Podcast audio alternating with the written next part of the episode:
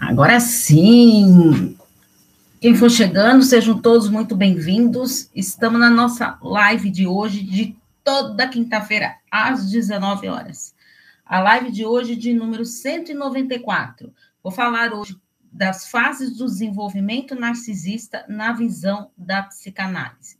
Lembrando que estamos ao vivo pelo YouTube, no Paula Freitas Psicóloga, no Facebook, na Insight Psique e no Instagram, como eu vou falar de narcisistas, que são relações abusivas, no meu Instagram, desta vez, é pelo relacionamento abusivo PC. Então, sejam todos muito bem-vindos. Quem está chegando? Um, quem acompanha meu trabalho sabe que a última semana de cada mês tem conteúdo sobre narcisistas. Então, bora lá para fazer essa live aqui e tirar o máximo de dúvidas que vocês tiverem aí, quem tiver ao vivo que quiser perguntar, certo? Uh, um avisinho importante.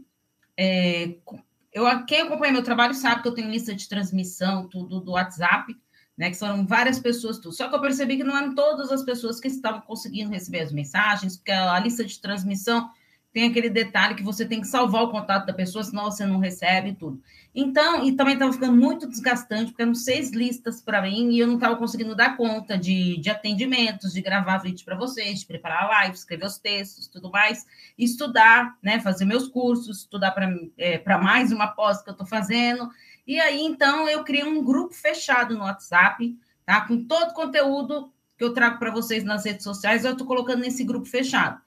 Eventualmente, eu vou abrindo o grupo quando eu coloco algum vídeo, alguma pergunta lá para as pessoas interagirem. E assim eu consegui é, trazer mais conteúdo de acordo com o interesse de vocês, certo?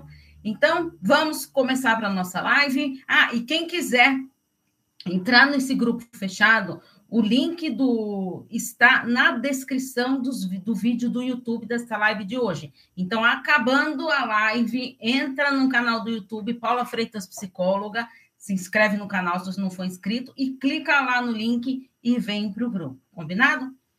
Então vamos lá. Como que é a live de 194, como que é o desenvolvimento de um narcisista? Então, segundo a, antes de eu chegar nas fases do desenvolvimento, eu vou falar um pouquinho da visão da gente, eu quero aqui deixar claro que esta visão da psicanálise, tá? É de vários estudos feitos sobre a psicanálise é, na, é, do narcisista.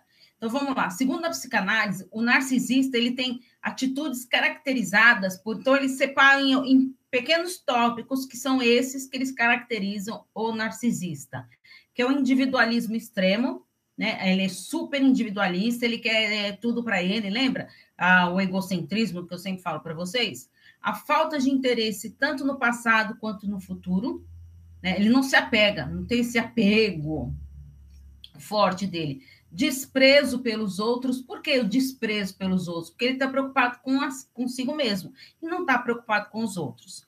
Preocupação com as relações pessoais em detrimento das relações de poder. Ou seja, ele tem as relações pessoais querendo ter é, essa necessidade de querer ter o poder. O narcisista ele tem muito, ele quer poder. Tá? Então, o narcisista, é, então vamos combinar lá que em Brasília lá tá cheio de narcisista, mas isso é um só uma especulação aqui. Bom, então transtorno de personalidade narcisista, em que o indivíduo então ele é egocêntrico e exigente, como eu já tinha contado para vocês, e ele superestima as próprias capacidades e aptidões. Tá? Então, é, lembra, ele exagera demais em tudo como ele é, como ele pensa, o que ele tem, das aptidões dele. Então, ele é o maioral, ele é o melhor de todos. Uh, mas, por outro lado, ele também tem algo que ele esconde, que às vezes nem ele mesmo consegue perceber, e ele acaba entrando em conflito interno com ele, por quê? Ele é também invejoso, tá? Porque se alguém, imagine se alguém tem um poder lá, ele está lá numa empresa, lá ele é funcionário daquela empresa e ele está almejando o, o, chegar no lugar do chefe, e aí imagina a inveja que ele não tem daquele chefe, certo? Ele é explorador, né? Porque ele quer explorar tudo para conseguir o que ele eh, necessita. E ele é incapaz de se importar com sentimentos alheios. Ele não está nem aí porque você está sentindo, se o que ele falou vai te machucar, se não vai te machucar. Ele não está nem um pouquinho preocupado com isso. certo? E, a, e uma característica muito grande que é a possibilidade de sucesso artístico. Isso mesmo, narcisistas têm esse, esse lado artístico, de sobressair. Lembra que eles gostam de ser o centro das atenções? Então, nesse ramo artístico de, imagina, fazendo uma peça de teatro, alguma coisa assim, ele está em evidência. Então, o narcisista, ele tem esse lado artístico que ele gosta de mostrar a sua genialidade, né? Porque é através desse momento que ele consegue demonstrar como ele é uma pessoa genial. É, e aí, e eu trouxe aqui dois padrões clínicos, tá? Do narcisismo segundo a psicanálise. Então, vou explicar um pouquinho. Antes, eu vou falar da raiva, tá? É, a raiva, ela gera uma sensação de segurança por narcis, por, para o narcisista. Por quê? Porque é uma base segura para ele. Então, quando ele está com raiva é, de alguém, tudo, ele se apega naquilo, naquela raiva, né? E aí doa quem doer, porque ele não se importa com sentimentos alheios, certo? Só que por trás dessa raiva, muitos narcisistas têm essa ferida que a gente chama de ferida narcísica.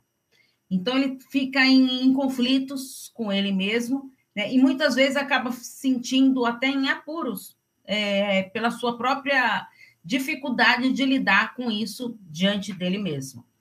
Então, ele acaba, uh, em alguns casos, ele acaba tendo um sentimento de inferioridade. Como assim, Paulo? Você não acabou de falar que ele é egocêntrico, que ele tem esse poder de grandiosidade? Sim, só que ele camufla muito o que ele sente, tá? Na visão da psicanálise. Eu acredito, não são todos os narcisistas que têm isso, tá? Mas eu acredito que alguns narcisistas, e eu diria o, um número bem significativo de narcisistas que têm essas feridas narcísicas que não conseguem, uh, não conseguiu trabalhar e aí acaba em um viés total para esse transtorno de personalidade narcisista. Tá? E aí vocês vão entender quando eu falar das fases do desenvolvimento narcisista, como que é instaurado aí é, essa característica narcisista no decorrer da vida da, dessa pessoa, tá? É, em algumas circunstâncias, o narcisista, ele o quê? Ele torna-se o quê? Vulnerável, né? Todos nós temos situações de na nossa vulnerabilidade, mas o narcisista, ele não quer aceitar que ele é uma pessoa vulnerável. E muita gente, né, vamos combinar que não aceita. Então, ó, fica a dica, todo mundo é vulnerável em algum momento. É, uma dica aqui para vocês. No canal do YouTube tem uma tem reflexão de livros, tá? Uma playlist que eu fiz lá de reflexão de livros, que sai sempre a primeira terça-feira de cada mês, tem reflexão de livro. E eu vou pedir para vocês irem lá depois na playlist, de, é, é, curtir o vídeo, comentar tudo no livro A Coragem de Ser Imperfeito, de Brené Brown, tá? Porque é maravilhoso, porque ela mostra como é importante você aceitar essa vulnerabilidade e saber que ninguém é perfeito nesse mundo. Então, é a coragem de ser imperfeito, tá? Inclusive, agora, no mês de novembro, tá? É, vai sair na primeira terça-feira do mês a arte da imperfeição, que também é dela que eu fiz essa reflexão, tá? Estava é, editando aqui essa semana, vai sair na primeira terça-feira de mês. Então, fica a dica aí para vocês acompanharem as reflexões de livro. Porque eu sei que tem muita gente que quer se antenar, saber, ter mais conhecimentos, mas ou que não gosta de ler, ou que não tem tempo. Então, lá nessa reflexão, eu faço um apanhado geral do livro, do conteúdo do livro, e depois eu ponho um plano de ação no final do livro, que eu faço, uh, de, de acordo com o tema do livro lá, para a pessoa é, pegar esse aprendizado que teve do livro e levar para a sua vida. E o que, que eu posso fazer com aquele conteúdo que foi transmitido tá? Bom, é, que mais então que eu estava falando? Ah, tá. Então, é desse, dessa vulnerabilidade, né? Que ele tem medo de encarar. E dos percalços, dos traumas que vão ocorrendo na vida de uma pessoa. Certo? Bom, e aí tra, tra, a psicanálise traz dois padrões clínicos do narcisismo. Quais seriam isso? O narcisismo inconsciente e o narcisismo narcisismo hipervigilantes. Então, eu vou falar para vocês de cada um deles, tá? O narcisismo inconsciente é aquele que parece ter pouca noção tá, dos sentimentos dos outros e passam por cima deles com a sua arrogância e egoísmo. Isso mesmo. Então, vamos pensar então. É, ele tem pouca noção dos sentimentos do quê? Dos outros. Por quê? Porque ele não está preocupado com os sentimentos dos outros. Lembra? Ele está preocupado consigo mesmo, com o próprio umbigo. Os outros que se dane. Ele não está nem aí para sentimentos alheios. E eles passam por cima das pessoas, dos sentimentos da, das pessoas, sem dó nem piedade, com arrogância mesmo, porque eles são hiper egoístas, porque eles só querem olhar o lado deles. Tá? Então, esse é o narcisismo inconsciente. E aí, a psicanálise traz também o narcisismo hipervigilante. Que seriam isso, Paula? São sensíveis à rejeição e à crítica. Então, são narcisistas que têm essas características. Então, eles não gostam de ser rejeitados, né? E também muito menos, então, de ser criticado. Como ele vai ser criticado se ele é o bambambam, bam, bam, o poderoso lá? Então, não tem isso para ele. Só que, por outro lado, por outro viés, eles são tímidos, inibidos e egocêntricos, tá? Uh, essa timidez, tudo não dê, faz eles ficarem mais retraídos, meio inibidos, tá? Mas ele não deixa de ser uma pessoa narcisista, tá? Então, vocês viram que tem dois polos diferentes, o narcisismo hipervigilante e o narcisismo é, inconsciente, Tá? E, e esses hipervigilantes, eles se magoam com tal facilidade que o seu eu atrapalha qualquer relacionamento, tá? Então, é, tudo que acontece, ele leva para si. Tá? Lembra que ele é sensível à rejeição? E aí atrapalha qualquer relacionamento que ele vier a ter, porque ele não, não, não aceita é, o fato de ser rejeitado. Lembrando que isso aqui é na visão da psicanálise, tá? Os narcisistas, eles magoam, eles não conseguem perceber o impacto que fazem aos outros, tá? Quando eles magoam, quando eles ferem, eles não estão preocupados com que se ele está magoando, se não está magoando, não estão nem aí para isso. E assim eles acabam o quê? Atraindo também bajuladores. Sim, as pessoas que gostam de bajular os outros, principalmente, lembra do que eu falei para vocês da empresa lá de querer se colocar no poder, o, o, o lado artístico do narcisista, então eles acabam sim tendo muitos bajuladores por volta deles. É, uma coisa importante também que eu queria falar para vocês é da relação de apego com o narcisista, que me perguntaram, Paula, existe relação de apego é, com do narcisista? Então eu vou explicar um pouquinho. A teoria do apego, tá? É, é super interessante, gente. Eu escrevi texto sobre a teoria do apego, tá? Entra no meu site ou nas redes sociais lá, procurem lá o texto. Entra no, no meu site, Tá? Lá na, na bio do Instagram também estão lá os meus sites, tá? Ou na descrição lá que eu falo, tem textos que eu falo direitinho dessa teoria do apego, tá? É, porque senão, se eu for explicar todinha a teoria do apego aqui, a gente vai demorar muito aqui e aí vai fugir muito do tema aqui, tá? Então, eu quero primeiro trazer, então, que a, essa teoria do apego, ela traz as linhas do desenvolvimento saudável e do que não é tão saudável assim. Através de como? Que dois tipos de apego pensando na visão do narcisista, a visão da psicanálise referente ao narcisismo. Então, ele traz dois tipos de apego, que nós temos o apego seguro e o apego inseguro, tá? O apego seguro é aquele lá, o quê? Que eu, é, durante o meu desenvolvimento, eu me sinto seguro, protegido pela minha família, pelos meus cuidadores, pelas pessoas que estão ao meu redor. Então, eu vou crescendo nesse ambiente de apego seguro. Só que também tem o lado do apego inseguro, né? E acaba acontecendo o quê? Uma resposta defensiva é, dos cuidados do, dos pais, dos cuidadores, certo? Então, é, aquela base segura é, que ele queria ter, é, que todo mundo deseja ter uma base segura uh, no seu desenvolvimento, o que, que acontece? Ele não tem. E aí eles têm é, é, esse sentimento de rejeição. Lembra sensíveis à rejeição? Então, é, atiça isso, esse sentimento de ser rejeitado, e aí sim cria esse apego inseguro no narcisista, que ele pode ser tanto é, inconsciente, ou então de uma maneira até meio confusa, tá? Que está indisponível, por isso que é inconsciente, na nossa psique, na psique humana, certo? Bom, ou tá dando para entender aí, gente? Alguma dúvida, vocês vão me perguntando aí, porque eu quis trazer esse tema para vocês, vocês viram como que é bastante conteúdo, né? Então, peço para depois vocês compartilharem, esta live é, com as pessoas aí para saber mais, assistir outras vezes e lembre-se também de deixar os comentários. Os comentários que vocês deixam, o compartilhar, tudo isso aí vai ajudando o canal a crescer, as minhas redes sociais crescer e aí trazendo mais gente, tudo. E aí as dúvidas que vocês vão trazendo para mim, é, às vezes a sua dúvida pode ajudar várias pessoas. Às vezes vão ser as perguntas dos vídeos de segunda-feira. Quem acompanha meus, é, meu canal do YouTube sabe que toda segunda-feira eu respondo cinco perguntas lá da, que vocês me enviam. Então, às vezes, Pode olhar lá, se você for maratonar lá na, nos meus vídeos de segunda-feira, que é, é sempre o título e vem escrito o episódio lá. Só no podcast Relacionamento e Psicologia que eu não coloco o episódio para não ficar muito confuso. Mas quando eu trago essas perguntas, muitas pessoas falam: Paula do céu, você respondeu uma dúvida que alguém te mandou, mas era muito do que eu queria saber. Tá? Então, a sua dúvida pode ser a dúvida de várias pessoas e assim a gente acaba ajudando as pessoas, certo? Bom, é... por enquanto, até aqui, tudo bem, gente? Alguma dúvida?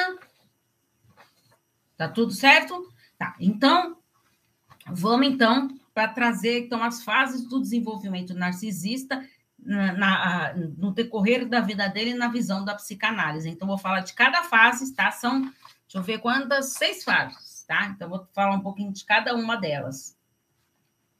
Tá? Então, de, de acordo com a psicanálise, existem vários. É, Freud não fala das fases do nosso desenvolvimento humano? Sim, ele fala de, das fases do desenvolvimento. E aqui, então, a psicanálise também quis trazer esse lado da, das fases do desenvolvimento, pensando no narcisista. Então, vamos, vamos ver por isso.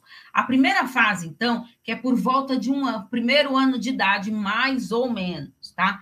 Tem o quê? Que é um sentimento seguro de um eu criativo em relação com outro que é receptivo. O que, que, que, quer dizer isso, Paula?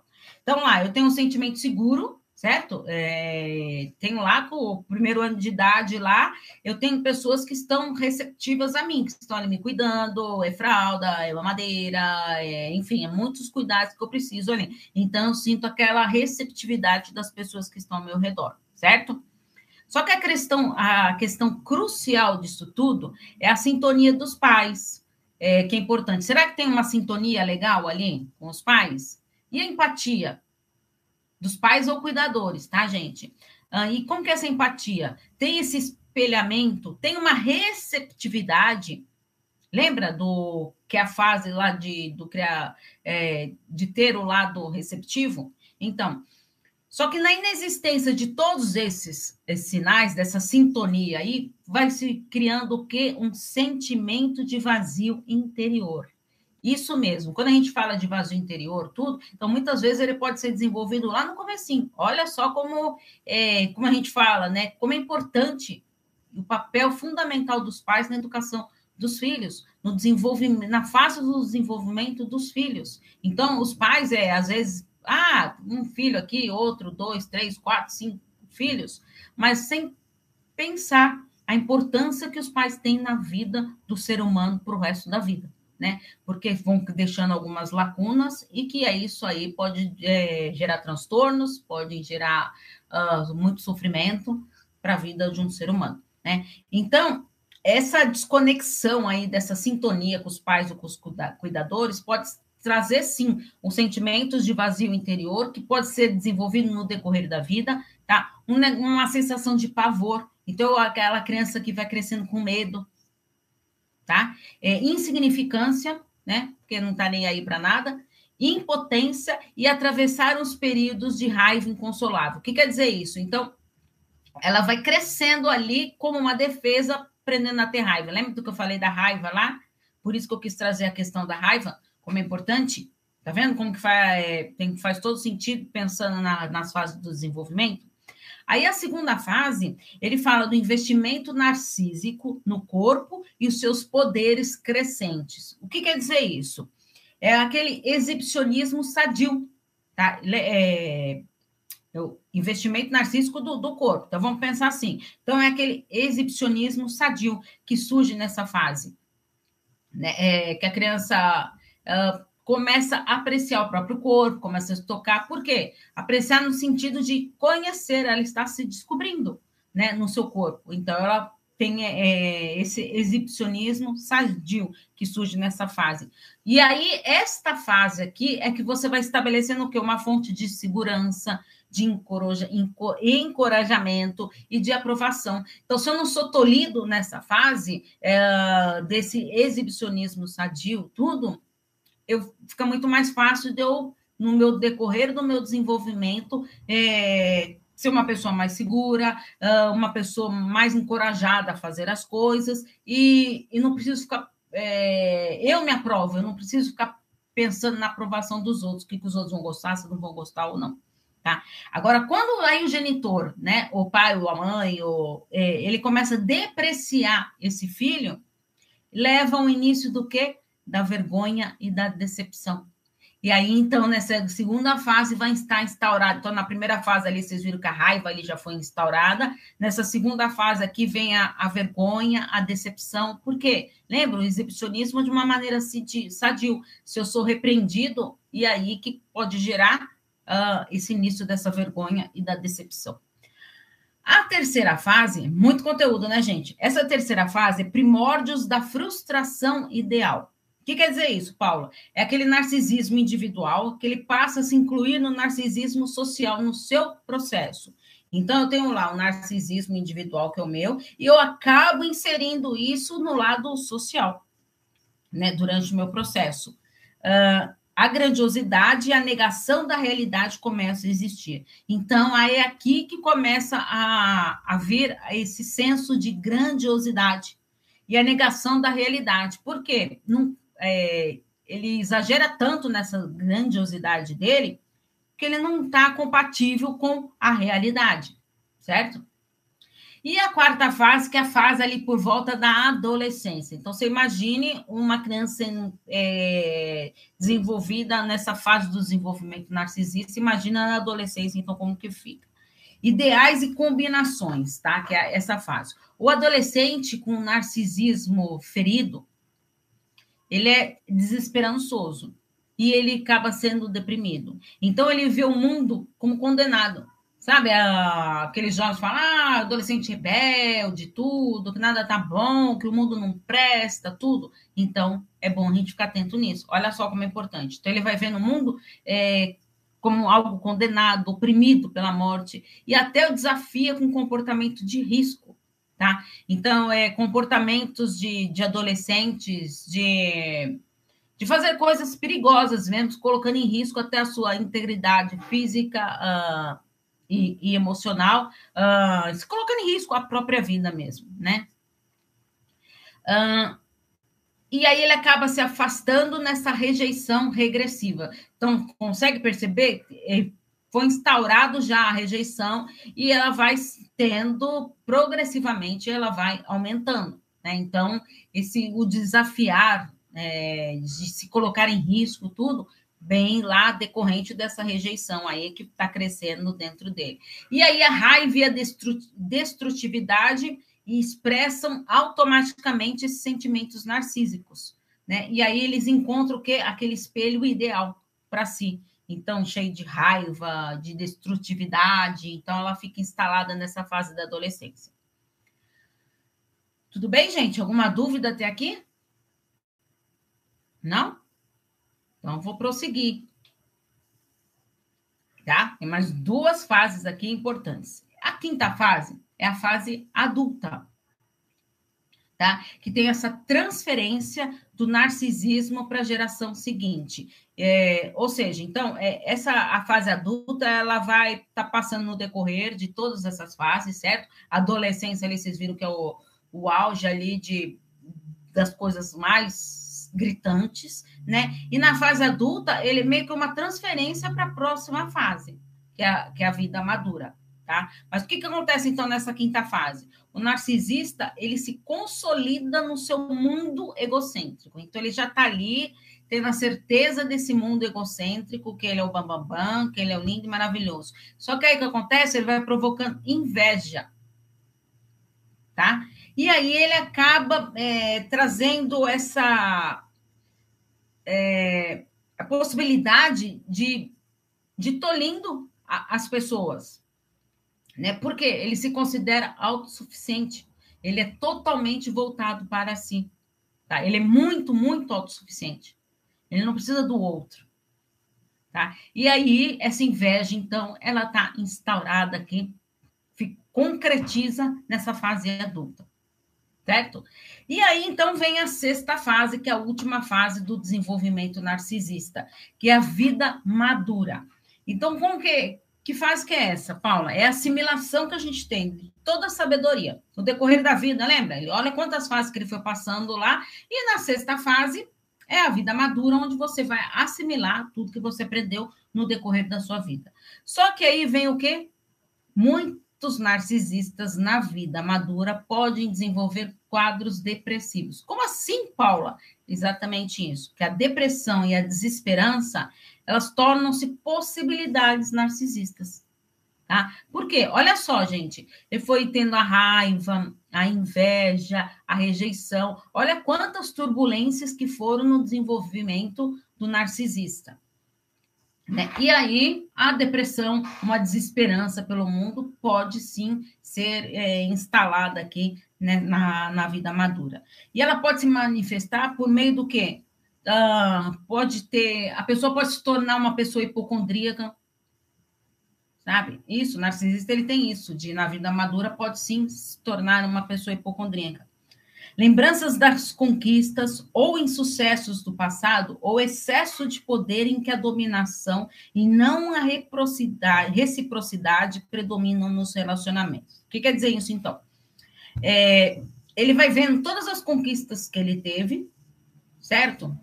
Uh, e aí ele vai parando para ver se teve insucesso no passado. Lembra que eu falei para vocês que eles se fixam mais no, no, hoje, no presente, que eles não estão nem preocupados com o passado nem com o futuro? Por quê? Os insucessos, eles querem o quê? Colocar para debaixo do pano e não vou, eu não quero entrar em contato com isso que me gerou esse sofrimento, essa dor em tudo. Então eu vou focar sim no meu presente, no meu aqui e no meu agora. Tá? Porque esse excesso de poder é muito importante para o narcisista, porque tem aquela dominação, tá? E aí, claro, não tem essa reciprocidade do narcisista, certo?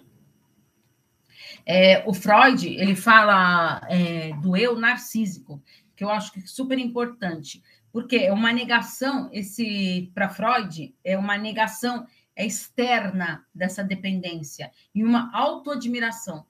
Tá? Então, porque lembra que ele se admira demais, que ele se acha o bambambam? Bam, bam? Então, isso faz parte dessa característica desenvolvida do eu narcísico, tá? E aí, só que aí, nesse meio todo aí, ele se depara com a inveja, né, com a rejeição, né, com a raiva, com a destrutividade, certo? Olha quantos sentimentos negativos ele vai é, assimilando no decorrer do seu desenvolvimento. E um ódio verbal avassalador. Então, ele não está nem aí mesmo para os outros. Se tiver que falar, ele vai falar mesmo, doa quem doer, porque só ele que importa e os outros que se dane. Tá? E aí, é, pode ocorrer também de um narcisista, é, na, na, na, fase mais madura, ele pode. É, Ai, Paulo, ele vai se curando. Não, não vai se curando, mas ele vai o quê? Vai diminuindo, tá? É, aquela fúria dele, tudo. Tá? Só que aí, geralmente, é onde as pessoas já estão se afastando, os familiares estão se afastando, tá? Ou então pode ser, vamos pensar num homem, então. Então, é, a mulher se separa, ou, ou, vai embora, ou então quando fica viúvo, vai, um exemplo, é, os filhos acabam meio que se afastando, porque só estavam em contato ali é, é, causa da mãe, né? Então aí o pai, o narcisista lá, ele vai ficando meio é, abandonado, tudo na, na vida madura dele, tá? Porque ele não criou esse laço de afetividade, lembra? Ele não teve essa, ele não aprendeu Assim, então ele não teve essa, o apego seguro que ele aprendeu lá atrás. E aí o que, que aconteceu? Ele foi nesse apego inseguro, é isso que ele tem. E como que ele vai transmitir isso? Como que ele vai transmitir algo, um apego seguro, se, se ele não sabe o que é isso? Certo? Bom, então era isso que eu queria trazer para vocês, da, da, importância da visão da psicanálise. Eu não estou querendo aqui, gente, justificar o narcisismo, nada, falando, nossa, que coitado narcisista. Não, não estou falando nada disso, mas eu quero que vocês entendam como que acontece com o desenvolvimento de um narcisista, tá? Como que ele vai desenvolvendo em todas essas fases esses sentimentos ruins dentro dele, tá? Por isso que ele, então, ele se blinda, por isso que eu falo que, para mim, tá? Eu, Paula, como psicóloga, atendendo vítimas de narcisistas, eu vejo sim é, essa possibilidade do, desse narcisista ele ter sim meio lá dentro dele lá uh, essa dificuldade, essa fragilidade emocional que ele não quer que ninguém tenha contato com isso, porque nem ele mesmo quer. E muito, lembra que eu falei que é algo inconsciente? Está ali fechadinho, aquele vazio interno que está ali dentro dele. Então, isso acontece muito, tá? É, a gente sabe que quem convive com narcisistas não é fácil, sofrem demais. Eu atendo e já atendi também várias pessoas vítimas de narcisistas, de mães narcisistas, de pais narcisistas, filhos narcisistas e bastante também em é, relacionamentos amorosos com narcisista, que não é fácil. Uh, eu criei um grupo lá no Facebook, que tem quase 20 mil pessoas, né, convivendo com narcisistas, porque justamente como iam vindo, uh, quando eu comecei a falar de relacionamentos abusivos, tudo, eu vi que muitas pessoas sofriam com os narcisistas. E aí, por isso que eu quis, quis criar esse grupo aí, para tentar uh, trazer os meus textos, tudo o meu conteúdo lá, de uma melhor maneira possível, tá? Então, se vocês quiserem entrar, entra na, na descrição do vídeo do YouTube, que está o link lá, é só ir lá para poder aprovar vocês, tá bom? Uh, peço para vocês compartilharem esse conteúdo aqui, gente, porque é super importante essas fases do desenvolvimento narcisista, tá? Para a pessoa entender, não estou falando, gente, que é para passar pano para os narcisistas, mas é para a pessoa entender como foi feito o desenvolvimento dele e como vem todos esses sentimentos ruins dentro dele. Tá bom, gente? Hoje vocês estavam quietinhos, mas quero agradecer a participação de vocês e quem está assistindo o replay também. Vou colocar também no podcast Relacionamento e Psicologia nas maiores plataformas digitais essa live como eu estou fazendo toda semana. Combinado? Então, um grande beijo para vocês e até semana que vem, ao vivo, às 19 horas. Tchau, tchau.